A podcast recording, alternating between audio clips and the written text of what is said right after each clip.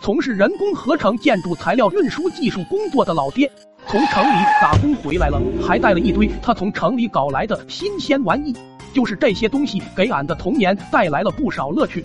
这里面最神奇、最好玩的就属这个宇宙超级无敌、超强吸力的大磁铁了。这可比收音机里拆下来的那种厉害多了。好像叫什么女磁铁，没毛病的老铁碰到它照样被吸得服服帖帖，拽都拽不掉。于是俺就拿着这玩意到处找乐子。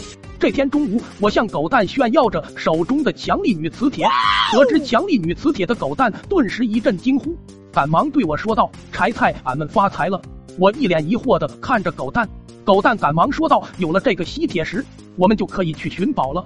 要是找到了什么宝藏，我们就有吃不完的辣条了。”听到辣条的我两眼放光，于是说干就干，先把磁铁绑在狗子身上，一只脚使出洪荒之力把狗子扔出去。等到狗子再回来的时候，吸铁石上时不时就吸上几个硬币和一些奇奇怪怪的东西。看着吸铁石上的硬币，我们仿佛 看到了无数包辣条在向我们招手。这天在路过一片草丛的时候，狗蛋看到旁边草丛在晃动，赶紧冲我喊道：“这里面肯定有大宝贝！”说完，我狠狠地把狗子给扔了过去。只听见草丛中传来一声惨叫，老爹一个大脑袋伸了出来。怒狠狠地看着我们，正在我想着怎么和老爹解释的时候，这时候草丛中又伸出一个脑袋，定睛一看，原来是村头的王寡妇。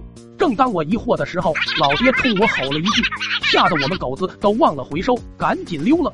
回家路上碰到老妈在找老爹，我就说了一句老爹和村头王寡妇在西边草丛里。不知道为什么，从那以后我就再也没见过老爹了。